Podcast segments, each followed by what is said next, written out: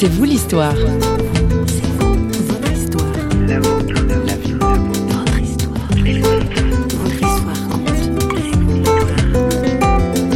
Il y a des fois où, on accepte, où on comprend, où on se dit ok, il y a des causes, il y a des conséquences, c'est comme ça.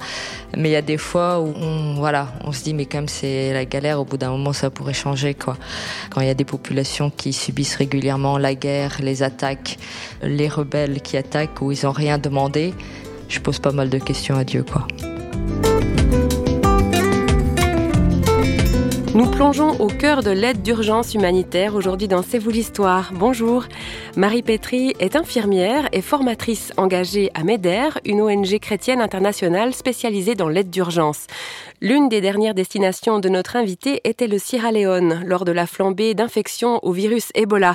Elle a eu à supporter des conditions climatiques difficiles et plus qu'ailleurs, la mort de nombreux malades. Comment tient-on le coup? Sa foi a-t-elle été remise en question? L'invité de C'est vous l'histoire a raconté au micro d'Éric Danimal ce qui la pousse à un tel engagement.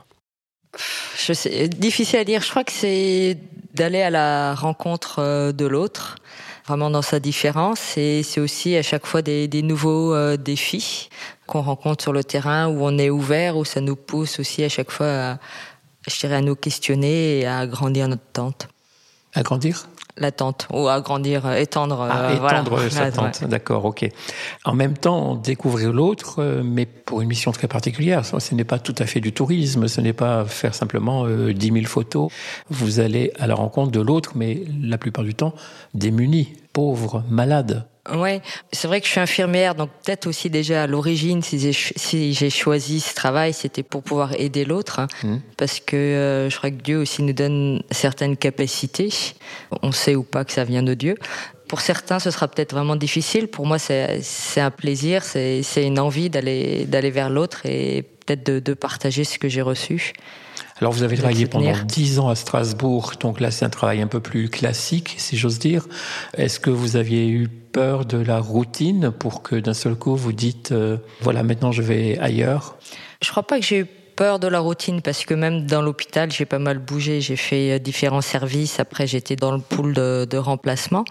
Mais je crois que j'avais peut-être toujours envie, cette envie de partir. Et un jour, on va dire que j'ai eu la force ou le, le déclic pour faire mmh. le pas et partir. Et, et qu'est-ce qui, alors comment ça s'est venu ça, ce, ce déclic?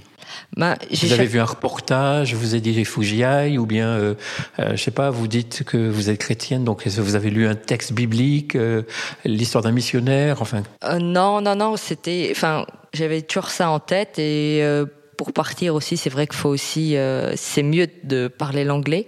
Oui. Et euh, c'était, je pense, toujours un, une difficulté pour moi. Et une fois, je sais pas, j'ai eu le courage d'aller m'inscrire dans une école de langue en Angleterre pour avoir un minimum de base en anglais pour euh, partir après. Il y a un jour ou un moment, j'ai eu le courage de faire ce pas, d'aller m'inscrire dans cette école. Comment les choses viennent? Vous êtes, vous avez grandi dans un milieu propice, chrétien. Euh, vous avez dans votre famille des, des infirmiers, des médecins, des missionnaires. J'avais un oncle qui était missionnaire et j'avais de temps en temps entendu ces histoires. Et c'est vrai qu'une fois, quand j'étais petite, des fois, on, on récoltait l'argent pour soutenir en Afrique. Et je m'étais dit une fois, mais qu'est-ce qu'on peut faire d'autre que de donner de l'argent? Puis c'était, ah ben, pourquoi pas y aller?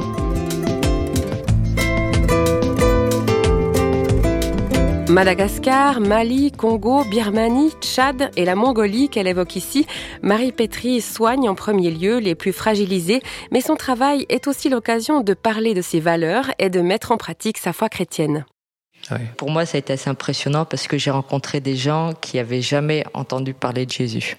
Donc c'était de parler de Jésus, d'un Dieu, enfin sans, si on peut dire sans base, parce que ici, souvent, quand on parle, où les gens qui sont euh, d'autres religions ont déjà entendu parler de Jésus, donc on, on parle est dans de une ce qu'ils connaissent. judéo-chrétienne, Voilà. oui, bien sûr.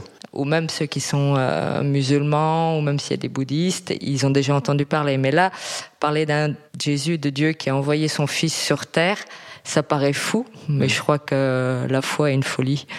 Là, là, vous êtes dans la situation des premiers apôtres qui, qui vont à la découverte de, de civilisations qui n'ont rien entendu. Voilà. Et ce qui est, C'est impressionnant, ça, quand même. Voilà, c'est impressionnant et pour moi, le grand défi, ce qui me questionnait toujours, c'est justement de parler de Jésus sans ramener ma culture. Parce que très souvent, on vit les choses à travers notre culture, on interprète à travers notre culture, mmh. et c'est essayer de vraiment d'essayer de relire sans mettre d'empreinte de la culture. Et ça, c'est très différent. La louange, on a notre façon de louer à l'église, mais comment on peut louer différemment là-bas? Et alors, vous, vous, découvrez que finalement, vous manquez de vocabulaire, vous manquez de mots, d'illustration? Oui, il ben, faut déjà observer comment les gens vivent. pour voir qu'est-ce qu'on peut prendre comme exemple dans leur façon de vivre pour après la, la transposer. Bon, c'est vrai qu'en Mongolie, il y a l'hiver aussi, mais des fois on passe, on parle de l'hiver, de saisons qui sont difficiles pour euh, expliquer. Quand on est en Afrique, il n'y a pas d'hiver. Il y a que il y a deux saisons. Vous êtes à l'écoute de C'est vous l'histoire et avec nous au micro d'Éric Denimal, Marie Pétry, engagée auprès de MEDER, une ONG chrétienne. On s'en doute, les conditions de vie pour des Européens engagés dans les pays du Sud sont difficiles. Notre invité explique.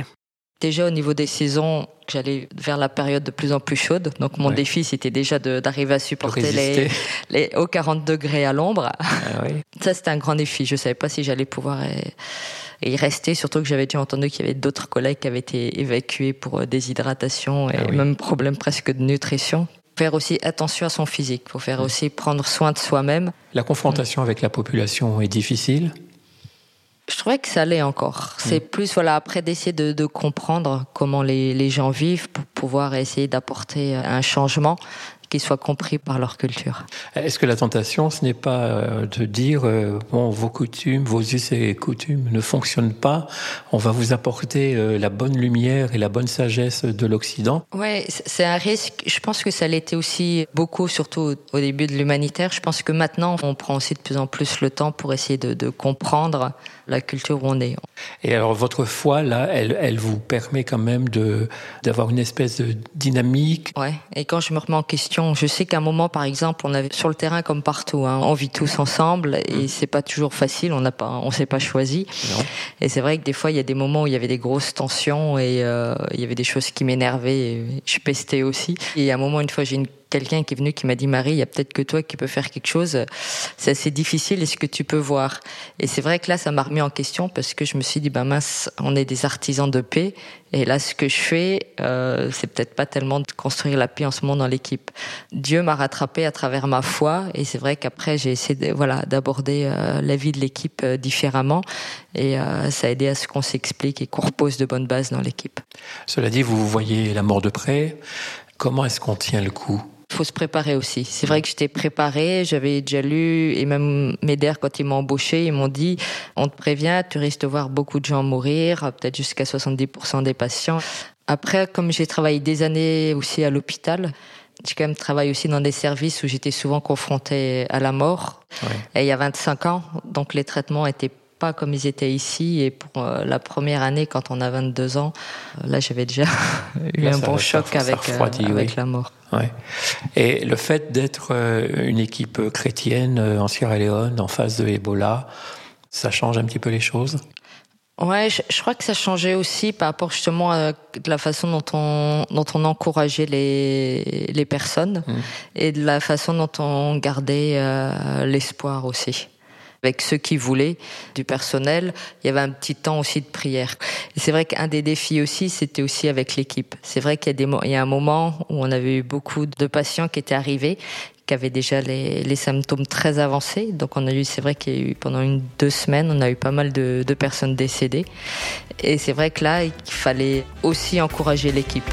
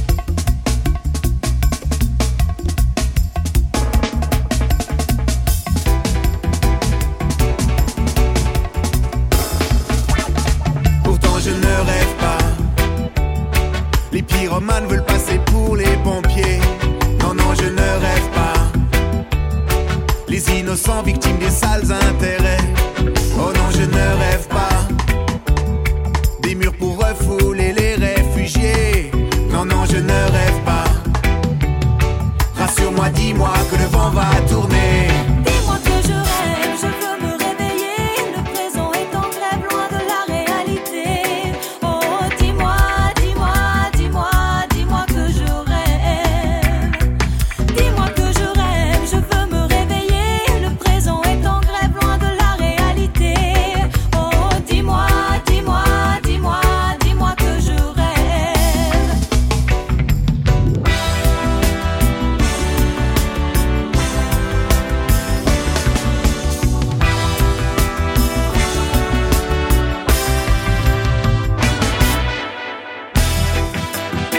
Avez rencontré donc toutes sortes de tristesses, de détresse, de situations très difficiles.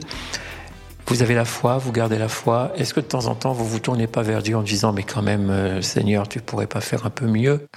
Ouais, c'est vrai. De temps en temps, de la colère, non Ouais, bon, ouais, de temps en temps, on va dire, euh, je me bats avec lui, quoi. Oui. mais euh, voilà, il y a des fois où, on accepte, où on comprend, où on se dit ok, il y a des causes, il y a des conséquences, euh, mhm. c'est comme ça. Mais il y a des fois où on, voilà, on se dit mais quand même c'est la galère. Au bout d'un moment, ça pourrait changer quoi. Mhm. Après, c'est vrai que les populations aussi là-bas, ils ont beaucoup de besoins sur place. Mais d'un autre côté aussi, on en voit aussi qui sont heureux, qui ont aussi une certaine joie de vivre et une certaine simplicité. Et des fois, je les vois presque plus vivre que des fois quand je reviens ici ou que je vois les gens qui courent euh, d'une activité à l'autre, euh, où il n'y a pas le temps de, de se poser. Il y a, je dirais, une autre façon d'aborder la vie qui est très riche aussi et qui me remet aussi en, en question. Et après, voilà, il y a tout ce qui est euh, quand il y a des populations qui subissent régulièrement la guerre, les attaques, les rebelles qui attaquent où ils n'ont rien demandé. Je pose pas mal de questions à Dieu, quoi. Et, vous avez des réponses? Non, enfin, je peux pas vraiment dire que j'ai des réponses. Je dirais que des fois j'ai la paix ou des fois je me, je me sens mieux. Puis après, je lui dis que ben, je pense qu'il y aura beaucoup de choses que je lui demanderai quand on sera face à face là-haut. Qu'est-ce que vous pouvez dire à des gens, des jeunes qui voudraient s'engager comme vous pour apporter à la fois euh, de l'humanitaire et une petite lumière de l'évangile? Sur le terrain, c'est, ouais, je dirais que c'est super ce qu'on vit. C'est très fort. Après, il faut y aller avec humilité parce que et nous, on a des choses à apprendre et voir mm. ce qu'on peut leur apporter, mais ce dont ils ont besoin. Et puis aussi, c'est vrai qu'on dit aussi, il faut y aller aussi avec certaines euh, compétences. Voilà, les, les respecter par rapport à ça. Quoi. Donc, il faut de la formation, euh, pas simplement euh, de la conviction. Voilà, enfin, je dirais qu'il faut, faut les deux, quoi. Il faut la mm. formation, la conviction. Une certaine aussi, vraiment un esprit d'ouverture pour pas croire aussi qu'on sait tout et euh, comme on discutait au départ, la culture, c'est au départ comprendre la culture, voir ce qui est bon dans leur culture et ce qui a poussé, et peut-être voilà ce qui a changé. Quoi. Eh bien, merci beaucoup, euh, Marie, de, ces, de ce partage, de ce que vous faites. Vous êtes prête à partir euh, Votre valise est toujours bouclée ou presque? Ouais, ben là, c'est vrai qu'en plus, c'est un peu spécial parce que souvent, on fait plus à l'avance pour se préparer. Et là, je devrais partir dans moins de 15 jours. Ah oui mais j'ai pas encore, euh, ils m'ont pas encore dit euh, où. Merci en tout cas de ce partage et euh, bon vent, si j'ose dire. Merci. Merci à Marie Pétry d'avoir eu la franchise de nous confier sa foi exigeante en Dieu.